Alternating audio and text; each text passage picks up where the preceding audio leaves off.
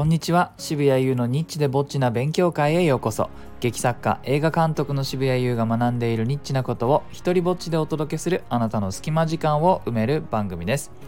えー今日はですね話題の映画ドライブ・マイ・カーに耐えてきたよというお話をしようと思います。まあねもうこのタイトルで耐えてきたとかって言っちゃってる時点で僕の感想のまあ半分くらいがもうバレちゃってますけれどもえー見てきましたよ。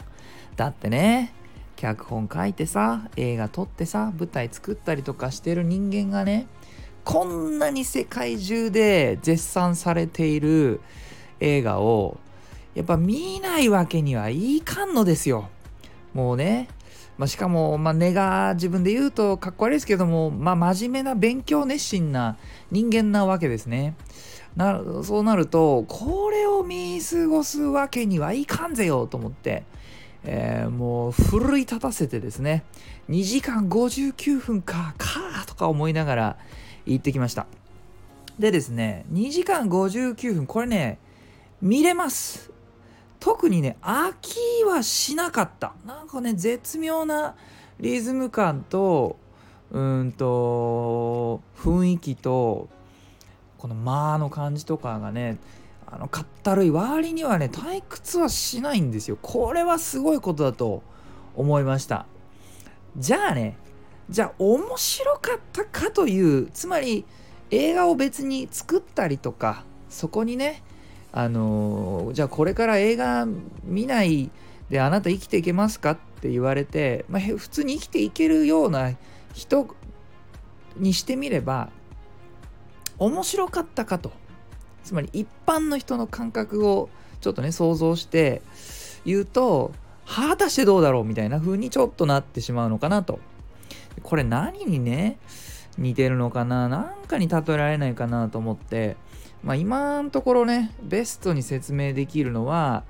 これお経を聞いてるような映画だなと思いました。あのなんとなくねこう背筋背筋をちゃんとしてあの正座してね聞いてないとダメなのかなっていう感じあるじゃないですかお経って。ねあの真面目な場だしちゃんとここにいなきゃみたいな。そんな気持ちにさせるところが少しあり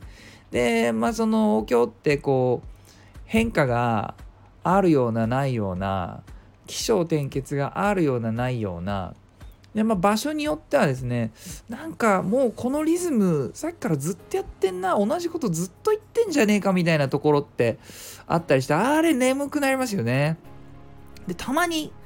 たまになんか異様な盛り上がりを見せたりするじゃないですか。うんなうんなみたいな風にして、こう、おおなんか、なんか急に、急に盛り上がったぞ、お坊さんみたいなね。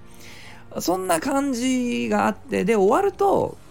終わる、俺お経って終わるとなんか、俺も頑張ったな、みたいな。妙な達成感がですね、まあ、のぶっちゃけただ聞いてただけなんですよ。正座して。だけども終わるとよしちょっとやってやったぜみたいな感じになりなおかつその場にいたみんなともそれを共有したことでちょっとね仲間意識とか芽生えたりするようなそんな感じがあるんですよ。こうドライブ・マイ・カーを俺は見たぜと。俺見た側の人間だぜというふうになんか言えるような雰囲気がちょっとあったなっそんな気がします、えーでですねまああの 一応ばらしておくとネタバレではなくてね自分のあのやらかしをばらしておくとまあクライマックスらしきところで、えー寝ました。もうまあまあ言うてねクライマックスがあったかどうかもちょっと分かんない感じの映画なんですよ。まあでもちょっと長めの独白があるんですね。とっても静かな場所で。えーでまああのもうね散々言われてることなので僕が初めて言うわけではないですけどもかもあの割と棒読みに近い演出をされる監督なんですよね。もともとリハーサルの時に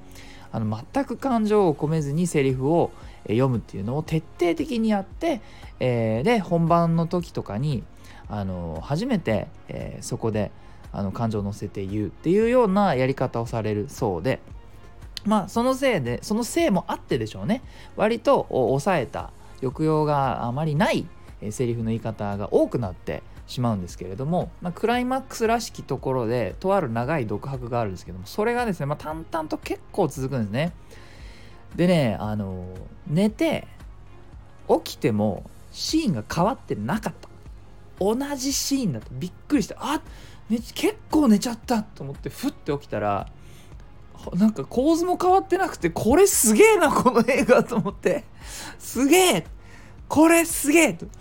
あの浜口さん監督の別作品でね「寝ても覚めても」っていう映画があのあるんですけどいや寝ても覚めてもカット変わってねえとシーンが変わってねえどころかカット変わってねええー、そんな感じのシーンがありました。でですねこれが本当にあの世界中でいろんな賞を取ってるから海外の人一体何がこれすげえのかなとすげえと思ってんのかなと思ってちょっと調べたりしてでまあアメリカのサイトとかねちょっと見てみたんですよ。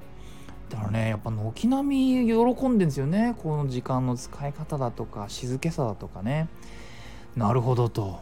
まあでもその彼らの映画文化の方を想像するとなんとなく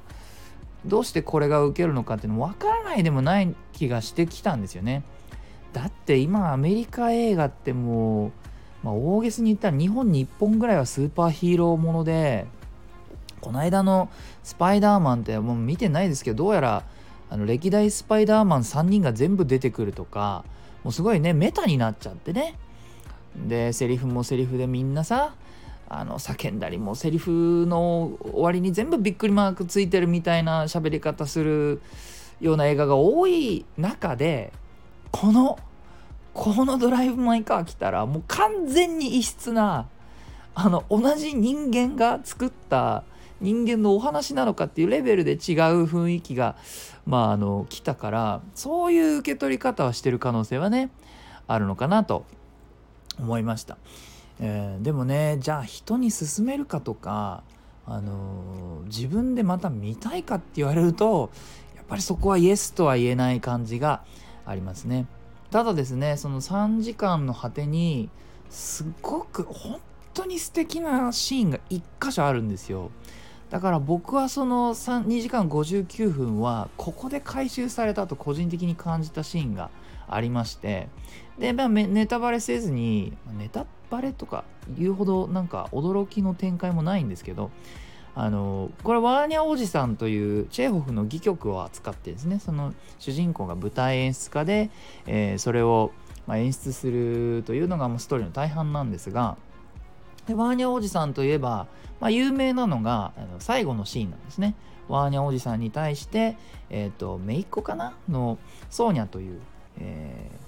ー、子が有名なセリフがあるんですよ。これからも生きていきましょうって言ってね、えー、そのセリフを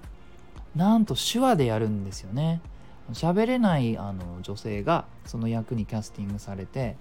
えー、手話でそのとってもとっても有名なセリフをゆっくり丁寧にやっていくんですけどもこれがね圧倒的に美しかったんですよ。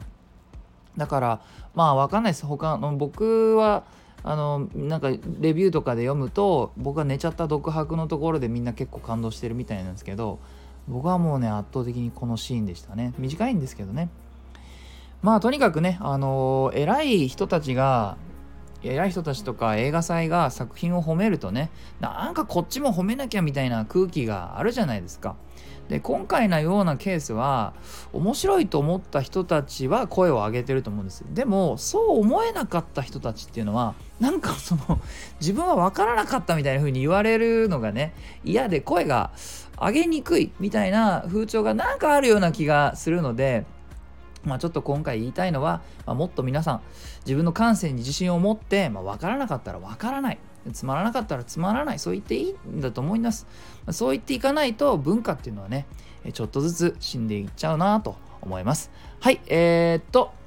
いいなと思ったらハートマークをタップしてください。Twitter もやってるのでよかったらそちらもフォローしてください。許可も上演料もいらない日本初の一人芝居コレクションモノローグ集穴は Amazon で好評発売中です。では渋谷優でした。Bye.